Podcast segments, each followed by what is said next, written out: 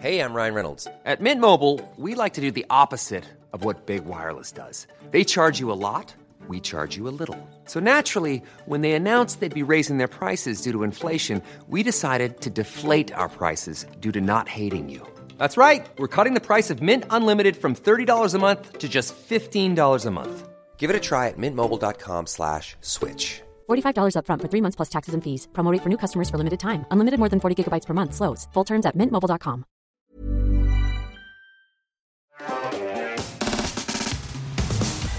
accueille Arthur sur ce plateau. Comment vas-tu? Bonsoir. Bonsoir, à tous les deux. Tiffany faisait remarquer que tu faisais toujours des chroniques creepy. C'est vrai ça Ouais, ouais c'est devenu ma marque de fabrique T'as une spécialité dans le creep. Alors que vraiment au quotidien, euh, pas, Non, pas du ça. tout. J'en consomme pas plus que ça, Très- creepy. Très normal. Mais euh, c'est vrai qu'ici, euh, Mais ça t'a pas trop fait bader, ça va? Pas du tout. Non, justement, l'histoire la, fois d'avant était quand même bien, bien Ouais. chargée Ouais. émotionnellement. Non, moi celle-là, alors je ressors de, j'ai regardé la trilogie du parrain là il y a pas longtemps et ça m'a un peu replongé dans ce mood-là parce que c'est une histoire de, un peu comme ces films avec un, un rise and fall, tu vois, il monte très très haut, et il retombe très très bas après. Hmm, Et euh, un peu comme tous les films de mafia, donc ça ça m'a un peu replongé dedans, j'aimais bien. Cool. c'est plutôt un, un petit film chouette. Est-ce que t'as- t'as suivi ma chronique? J'ai suivi ta chronique euh, T'as appris des trucs et, et j'ai appris plein de trucs. J'ai appris plein de trucs. En fait, Moi j'ai eu peur parce que je me suis dit, les captcha à la fois, genre tout le monde connaît et en même temps, genre tu sais, tout le monde sait euh, que Google les utilise pour euh, à leur connaissance et tout. Genre il y a plein de trucs qui sont quand même bien connus. Ouais. Et en fait, non, j'ai appris plein de trucs. Et c'est vrai que tu te doutes pas de. En fait, moi, ce qui m'a beaucoup intéressé, c'est la, la partie à la fin où tu te doutes pas que le plus. Enfin, c'est- en fait, dans tous les cas, c'est un, un bon résultat. Ouais, ouais. Et euh, je sais plus où j'allais avec cette phrase. Mais, euh, Mais, j'ai hum, appris des trucs. Mais maintenant tu rempliras tes captcha euh, Ouais. euh, avec, la, avec Mais- joie. J'ai En aussi. fait, ce qu'on est loin de se douter, c'est que quand on remplit un captcha, il y a, il y a un dessin qui est plus, beaucoup Ouais, plus grand ouais, ouais, c'est Mhm. ça. derrière que juste. Ouais. euh, T'as cette impression d'être un petit grain de sable dans un. ouais, tu te dis, ah merde, les mecs, ils avaient pensé à tout depuis mille ans. euh, exactement. alors que toi, t'es juste en train de remplir ton captcha. Je suis en train de galérer. Ouais, j'ai aussi la dangereuse envie, après ta chronique, de lâcher 75 centimes pour avoir 1000 captcha déjà résolus. J'ai, euh, J'avoue, c'est vrai qu'on a pas pensé. Je pense que en vrai personne. Enfin, je pense que personne fait ça. Le- à mon avis, les clients c'est tous des. oui, des- c'est quand t'as un énorme des ou des.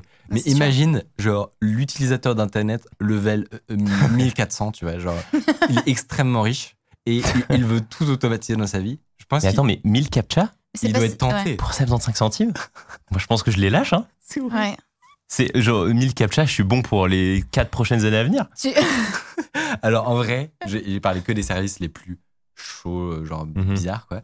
Il y a aussi des trucs in- intermédiaires où c'est de l'automatisation et où te- tu vas payer peut-être moins cher et tu auras moins de taux de complétion, tu vois. Ouais. Voilà, si tu veux travailler ta conscience. Juste Buster, c'était bien Buster. Buster, c'était pas mal, ouais. Ouais. Là, c'est On complètement sur ça, votre je pense. machine en local. Mhm. Donc, euh, ouais, essayez Buster. Bah, je regarde. Euh, Arthur, je pense qu'on va pouvoir se lancer Ouais. dans, dans cette histoire. De Eh ben. quoi va parler cette chronique Eh ben, tout d'abord, je vais vous demander de regarder euh, l'illustration qu'ils vous ont envoyée en régie. Euh, alors, est-ce que euh, vous savez ce que c'est? C'est une question rhétorique. Évidemment que vous voyez ce que c'est. Oui. Euh, l'air le film. Interstellar, hum, c'est une boîte de DVD. Exactement. Moi, ce qui m'intéresse là, c'est la boîte de DVD. Bon, donc il y a, euh, enfin, on n'en utilise plus trop aujourd'hui, mais sachez qu'à une époque, c'est ce qui a permis de retrouver la trace du plus gros baron de la drogue du dark web. Et aujourd'hui, c'est son histoire que je vais vous raconter. Je vais vous raconter euh, son âge d'or et puis sa chute. Euh, du coup, Est-ce qu'on peut lui donner un nom? C'est le, le vendeur au, au DVD cocaïné. le vendeur au Blu-ray cocaïné. Ouais. Eh ben, tu vois, il- je peux lui donner un prénom. Il s'appelle euh, Michael, Michael Slump, Jan Cornelis Slump. Enfin voilà. Donc Michael Slump, qui est issu de Woerden euh, aux Pays-Bas. Euh, et donc, euh, il commence un peu comme beaucoup de développeurs. À 17 ans, il crée des sites web pour des connaissances. Et puis, petit à petit, ça devient des trucs un peu plus complexes. Il crée des apps pour des boîtes, etc. Il crée d'ailleurs sa première boîte à 17 ans pour ça. Et puis, à 21 ans, il se retrouve dans un job assez stable, un job normal de dev dans une boîte de sa ville. Donc jusque-là, rien de très passionnant. À côté de ça, euh, il est consommateur régulier de MDMA, donc euh, MDMA qui est un puissant stupéfiant, euh, qui euh, voilà, qui est une, une drogue qu'il ne faut pas prendre, mais qui voilà, qui a des effets euphorisants, etc. Et donc il est consommateur régulier sur le côté. À ce moment-là, on est en 2012, donc il a 21 ans. Et puis un soir, il regarde la télé et il tombe sur un programme néerlandais qui existe toujours qui s'appelle Spuiten and Slicken. Et donc c'est un, pro- un programme qui parle de sujets un peu controversés euh, sur la drogue, le sexe, etc.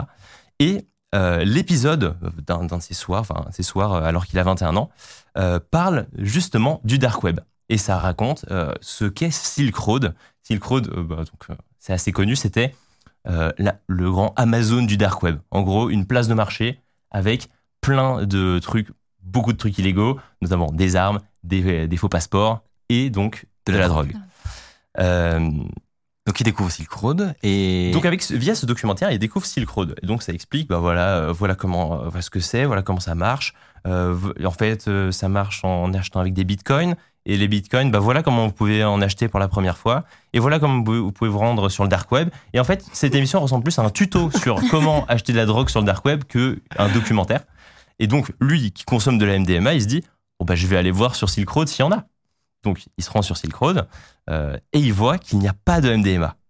Et donc, comme, comme tout bon jeune entrepreneur, il, Il se dit qu'il y a un business. il se dit, il y a, il y a un trou dans le il y a un marché, truc à, monter il y a un marché à combler. Euh, et donc, il dit, alors cette phrase est véridique, je la trouve fanta- fantastique, il dit, je ne fume pas, je ne bois pas, mais la MDMA est la chose la plus merveilleuse qui soit. Alors s'il n'y en a pas, j'en vendrai. voilà, donc le Steve C'est un Jobs passionné avant le ça. Steve Jobs de la drogue finalement. Euh, et donc, il se met à acheter de la MDMA à des dealers euh, à Amsterdam euh, parce que la MDMA est vraiment pas chère. Le- les Pays-Bas sont le pays qui produit le plus de MDMA dans le monde, je l'ai appris. Et il les revend ensuite sur Silk Road un peu plus cher. Il fait sa marche comme ça parce que le prix de la MDMA est plus cher dans le reste du monde. Et c'est simplement comme ça qu'il fait son, qu'il lance en fait le tout début de son business. Il se crée un compte sur Silk Road qu'il appelle, qu'il appelle comment? Super Trips. Euh, et maintenant, je vous pose une question. À votre avis, quand on devient commerçant sur Silk Road et qu'on a vendu à quelqu'un qui habite, euh, j'en sais rien, aux États-Unis, euh, des pilules de- d'ecstasy, comment est-ce qu'on lui envoie sa livraison Et Sa bonne commande question, Très bonne question. Par la poste. Par la poste, dans une. euh, ouais, intuitivement, tu mettrais dans une enveloppe euh, et tu pries pour qu'elle soit pas euh, fouillée, quoi. Ouais. Mais Bon, ouais. bah, vous me voyez venir. Il achète des énormes lots de boîtes de DVD, des boîtes de, des coffrets euh, en métal, euh, ceux qu'on utilise pour les éditions collector. des. Et dedans, il met des pilules d'ecstasy mises sous vide, donc pas de DVD, hein, très peu de films. Euh, il les referme dans une enveloppe et c'est simplement expédié comme ça par la poste. Donc c'est aussi simple que ça. C'est génial. En plus, ça se voit, il a optimisé la taille de son paquet pour Ouais. économiser en frais. Exactement. Euh, et donc, bon, bah, il lance ça, mais mine de rien, déjà un, un- un mois après avoir commencé, il s'est déjà fait 20 000 euros. Euh, donc, euh, ce qui est pas mal, surtout que bah, il a un job qui doit sûrement payer moins que ça euh, à côté. Euh, et au même moment, euh, donc euh, un mois après qu'il ait commencé, à 6000 km de là, de- il y a les douanes américaines de l'aéroport Chicago O'Hare euh, qui découvrent dans une boîte de DVD de la Hmm. MDMA. Et sur cette boîte de DVD, ils trouvent des empreintes digitales. Oh, l'échec. Alors, je retourne de l'autre côté euh, de l'Atlantique, et donc et Michael, qui s'est fait ses premiers 20 000 euros, et qui se dit, bon, bah, euh, c'est terminé, euh, mon boulot de dev, et il se lance à plein temps dans son Nouveau trafic. business. Voilà, donc c'est un trafic, hein, vraiment. Il se lance à plein temps là-dedans. Donc, vous voyez un peu où ça va, cette histoire. Petite, petite question juste, c'est ça se passe assez tôt ça dans l'histoire de du, du enfin, des, des plateformes de marché noir sur le dark web. Ouais. C'est tu sais ou quand, quand- Là, on c'est- est donc on est en 2012. Donc euh, Silk Road, c'était dans ces eaux-là. Silk Road, ça a fermé, je crois, un an plus tard, un an et demi plus tard. Mais c'était l'âge d'or de Silk Road. C'était donc euh, c'est un avant-gardiste, genre c'est un des pionniers ah, de c'était un des pionniers. Euh, maintenant, et d'ailleurs, enfin, je vais le montrer dans deux secondes. quand tu regardes des archives de Silk Road et tout, et que tu vois des trucs de drogue, c'est son pseudo à lui qu'il y a euh, sur, euh, Qui sur les annonces et tout. en haut du classement. euh, C'est ça. Et bien justement, j'ai- en fait, j'y viens. En fait, il devient très vite très connu. Il se fait très vite beaucoup d'argent. Euh, et il vend, alors là, il vend de tout. Il a diversifié son offre. Donc, il vend MDMA, ecstasy, cocaïne, euh, benzodiazépine, je ne sais pas ce que c'est, de l'amphétamine, du LSD, de la marijuana. Enfin, il vend plein de trucs. Il engage même deux personnes pour faire sa propre marque euh, de marque de pilules d'ec- d'ecstasy avec des couleurs rouges, blanches, vertes, roses, chacune avec un petit point d'interrogation. Ah, il y a un vrai marketing, quoi. le derrière. tout livré dans Ouais. des pochettes de DVD. Le tout livré à chaque fois dans la petite pochette de lecteur Blu-ray, le pas signature. Euh, et Netflix, c'est vraiment le Netflix de la drogue en fait. ben, euh, tu crois pas si bien dire parce que c'est ça qui lui a donné son surnom de Pablo Escobar du dark web. Euh, parce que c'est lui qui vendait, bon, certes, il vendait plein de trucs différents, mais en fait, c'est surtout les volumes qu'il vendait Mm. qui, euh, qui faisaient qu'il était aussi réputé. Euh, et d'ailleurs, il, il s'en vantait un peu, il, disait J'ai des énormes stocks de produits, vous ne pouvez littéralement pas les vider. Euh, et donc, Mais euh, du coup, lui, il avait un, un hangar au bout d'un moment euh, pour stocker tous ces trucs. Enfin, parce que Alors- du coup, la logistique, lui, derrière, quand il achète, en gros, ça se passe comment Alors là, j'ai pas le détail sur sa chaîne logistique, mais je sais qu'il est resté pendant tout ce temps-là dans sa ville natale aux Pays-Bas. Il est resté dans son quartier. Euh, D'ailleurs, euh, en fait, il est resté dans son quartier, mais ses voisins ont vu que du jour au lendemain, il a changé de train de vie.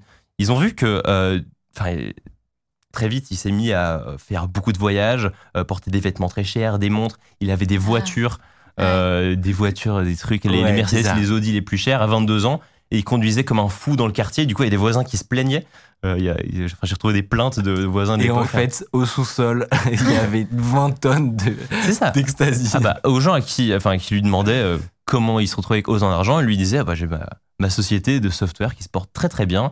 Euh, et donc, euh, voilà, les gens ne comprenaient pas grand chose, mais sa société, de- sa société de software existait vraiment. Elle était vraiment immatriculée euh, chez son grand-père.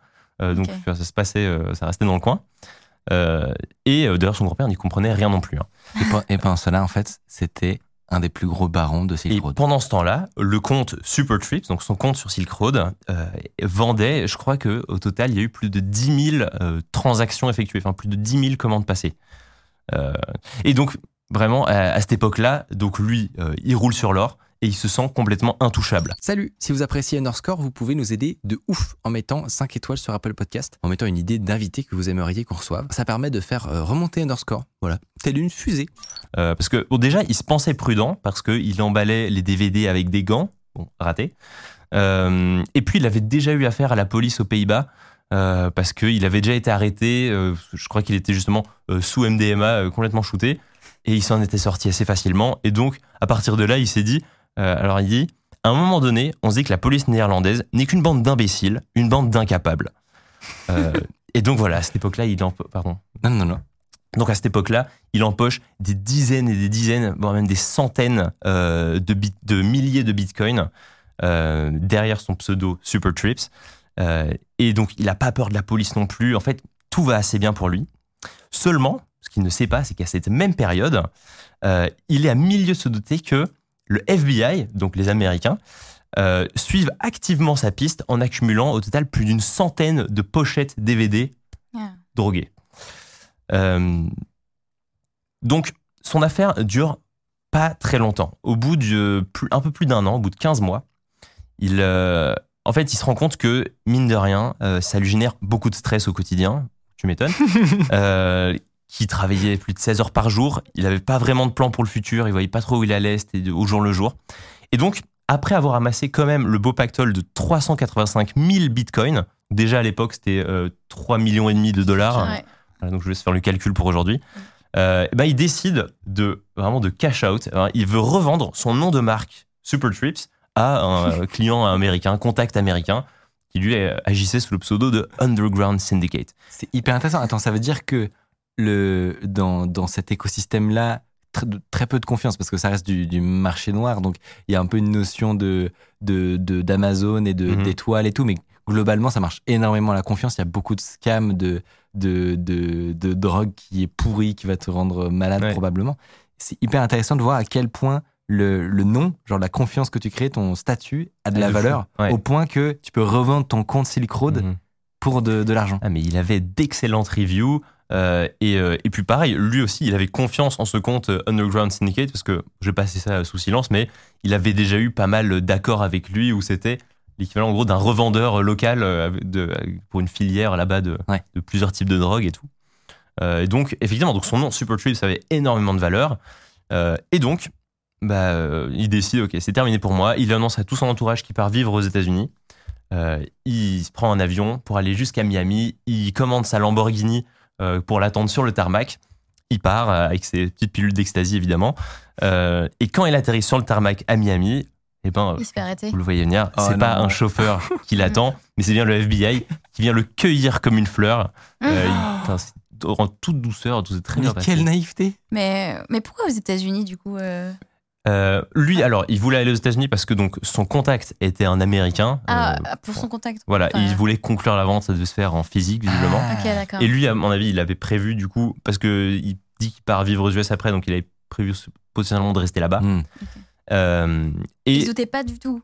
et il se doutait absolument de rien, parce que lui, il pensait pas du tout aux Américains. D'ailleurs, lui maintenant, dans les interviews aujourd'hui, il dit, mais c'est des tarés les Américains. Oui. Parce que lui, il, il avait juste son expérience à la police euh, Néerlandaise. Et il se disait, Ils sont gentils. chill, c'est bon, je, je fais mon truc. Ah non, ils rigolent pas du tout, du tout, du tout avec Ah, les dealers. Non, s'il- était resté chez lui, a priori, euh, le FBI, il serait pas allé le chercher. Ah, je sais pas comment ça marche hors des juridictions et tout, Ouais. mais en tout cas, le FBI, il le suivait effectivement à la trace. Ouais. Et d'ailleurs, du coup, c'est ce euh, Underground Syndicate, ce contact qui devait racheter son nom, qui en fait était de mèche avec le FBI. Ah, Euh, et Et donc, qui a fuité l'info. et c'est lui, c'est grâce à ça qu'il s'est fait, euh, qu'il s'est fait attraper.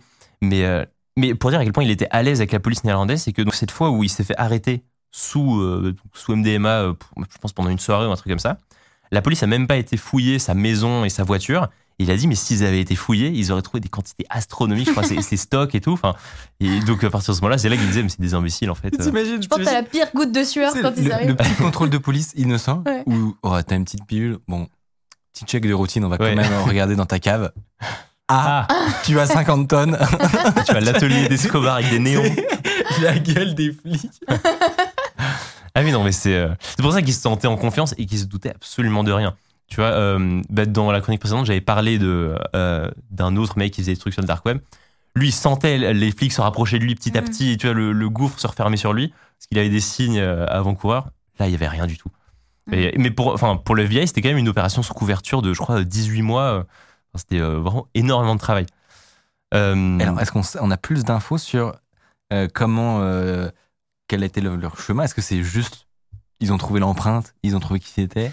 J'ai pas Enfin, plus d'infos. J'ai j'ai lu les- communiquent pas toujours. hein, J'ai lu les rapports que j'ai trouvés du jugement et tout. Ils disent, ils en disent pas vraiment plus. Mm. En gros, on sait qu'à un, un instant T, environ un mois après l'ouverture du compte Supertrips, euh, il y a eu des empreintes digitales qui ont été trouvées sur euh, un de ces coffrets DVD métalliques, du coup. Euh, on sait qu'ensuite, ils en ont récupéré, accumulé ça plus d'une centaine. Euh, mais donc, il devait pas tous avoir des empreintes parce qu'il a dû prendre des gants au bout d'un moment, selon ce qu'il dit. Euh, et après, il a été cueilli et en fait, euh, c'est plus ou moins ce qu'on sait de, de ce côté-là. hyper intéressant. Et du coup, son pote qui a vendu la mèche, Mhm. il a fait ça pour pas avoir d'ennui à son Lui, tour. euh, euh en fait, on ne sait pas trop plus. euh, Évidemment, en fait, soit c'est une taupe, et auquel Ouais. cas ils ont aucun intérêt à euh, griller, à griller le truc. Mhm. Soit il y a eu un deal en fait. Euh, je pense que ça doit, c'est sûr que ça doit En fait, arriver. c'est plutôt la seconde option. J'ai lu le rapport de justement de- du tribunal, je sais pas quoi, euh, où il faisait partie des genre, une dizaine de personnes qui, qui gravitent autour de cette affaire, ne- dont les deux employés qu'il avait, etc. Et lui aussi, il s'est pris des trucs. Enfin, il a eu des, des accusations euh, parce que effectivement, il, il dealait effectivement. Enfin, c'était euh, euh, c'était vraiment où il y a un revendeur. En gros, il y avait des accords comme quoi il allait envoyer une certaine quantité de telle drogue et telle drogue chaque semaine, euh, qu'il écoulerait de cette manière-là. Et puis il y avait des arrangements pour C'est un- blanchir les C'est bitcoins. un et tout. revendeur local, genre. C'est ça. C'était euh, incroyable. c'est c'est devenu une multinationale son truc. J'ai une question très importante du chat. Est-ce que sa société s'appelait Windows? Pardon. C'était c'était mon intervention? Putain, bah, euh, génial. Ils sont en forme ce soir. Non, le pire, c'est que je l'ai vu il y a genre 15 minutes, je voulais pas t'arrêter. du coup, je l'ai gardé. Euh, Il y a quand même un petit dénouement du coup à cette histoire parce que c'est pas totalement fini. Euh, mais donc au final, il leur a vendu au total plus de 100 kilos de MDMA, un demi-million de tablettes d'ecstasy avec son petit point d'interrogation, euh, plus de 4 kilos de cocaïne, 3 kilos de benzodiabé, je sais toujours pas le dire, et plein d'autres trucs. Euh, oui, benzodiazépine, oui. Oui, mais bon, c'est de la triche. c'est de la triche, de la chimie. Euh, et du coup, bah, donc, euh, son procès a lieu vers 2014. Il plaide coupable. Il encourt jusqu'à 40 ans de prison, 5 millions d'euros d'amende et tout. Ah ouais, quand même. Euh, mais, mais, mais, mais, 5 000 euros d'amende seulement? 5 millions, pardon. Ah. J'ai dit 5 000, 5 Ouais. millions. 5 millions. Euh, il accepte euh, du coup déjà de donner ses bitcoins, ses 385 000 bitcoins, et il accepte aussi, contre une restitution de peine, de témoigner contre le créateur de Silk Road lors de son procès. euh, parce que bah, lui, il se fera attraper quelques mois plus tard. Silk Road ferme quelques mois après que lui se fasse choper. Euh, on est dans ces eaux-là, tu vois, 2013-2014. Et du coup, ils ont Ah, dealé avec lui pour qu'il entraîne C'est le ça, créateur dans, sa, chute. dans et sa donc, chute. il a, oh, c'est passé de 40 ans de prison à 10 ans de prison. Et au final, il a même pas témoigné d'ailleurs pendant le procès, mais Mm. voilà, c'était l'accord euh, qu'il qu'il a eu. Euh, Ah, il est libéré du coup maintenant. bah, si vous faites le calcul, en fait, 10 ans, bah, ça nous amène en avril 2021, où après, bon, non pas 10, mais 9 ans de prison, parce qu'il a eu le Covid, il était, il était en PLS, du coup, il est sorti un peu plus tôt. Mais après 9 ans de prison, à être passé dans 13 prisons différentes, il a vécu les pires années de sa vie là-bas. Enfin, maintenant, il en parle comme un enfer. Il est revenu dans sa ville natale aux Pays-Bas. Maintenant, il veut faire euh, un truc de consultance en milieu carcéral, justement, après l'enfer qu'il a vécu. Et même maintenant, il continue à dire Je ne vois toujours pas de ce qu'il y a de si mal à vendre quelques pilules en ligne. Il n'a pas appris la leçon. Donc il dit maintenant je, je, je ne le ferai plus non pas parce que c'est illégal mais il dit je ne le ferai plus parce que mon nom est trop, trop associé à ça et c'est- cramé. il dit plutôt bah c'est grillé enfin Ouais. c'est- je m'y remets.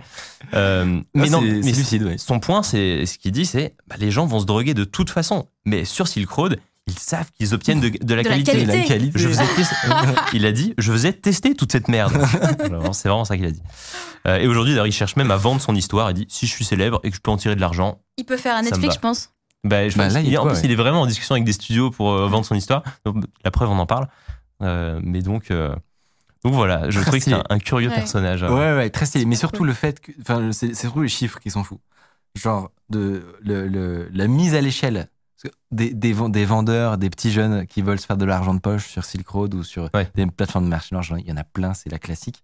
Euh, on- des gens ont, ont mentionné la série How to Sell Drugs Mhm. online euh, de Netflix, je crois. Euh, et, et ça, c'est traditionnel, mais lui, il y a un côté démesuré du passage à l'échelle Ouais. sur la, la quantité de tonnes et de millions, alors que il a la vingtaine.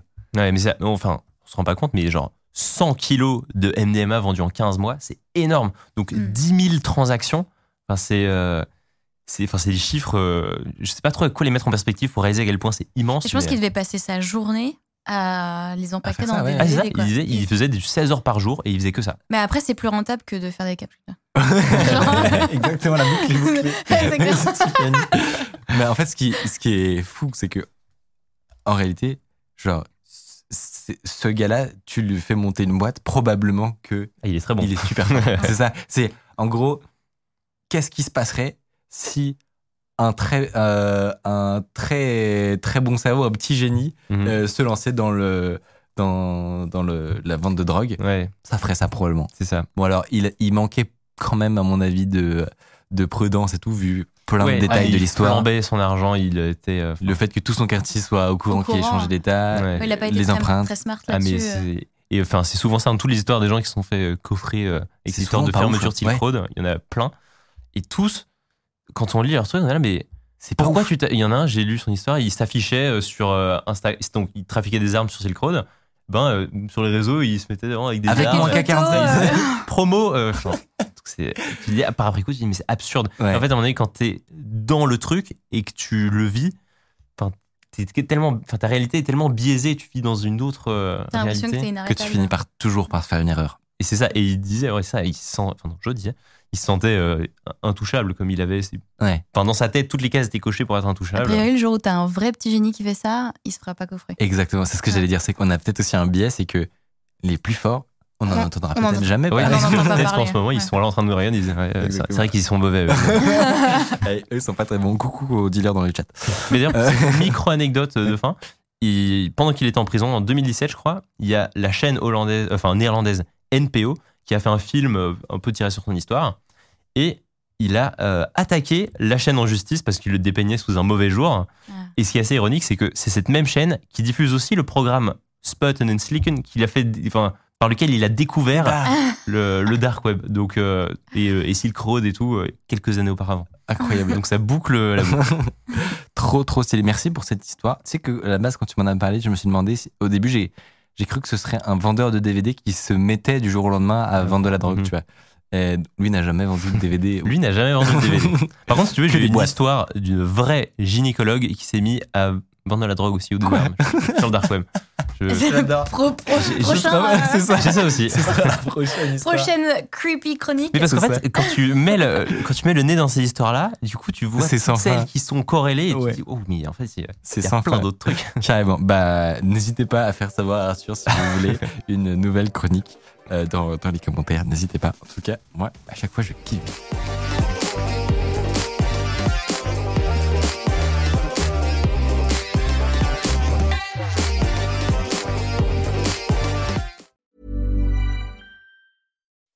When you make decisions for your company, you look for the no brainers. If you have a lot of mailing to do, stamps.com is the ultimate no brainer. Use the stamps.com mobile app to mail everything you need to keep your business running with up to 89% off USPS and UPS. Make the same no brainer decision as over 1 million other businesses with stamps.com. Use code PROGRAM for a special offer. That's stamps.com code PROGRAM.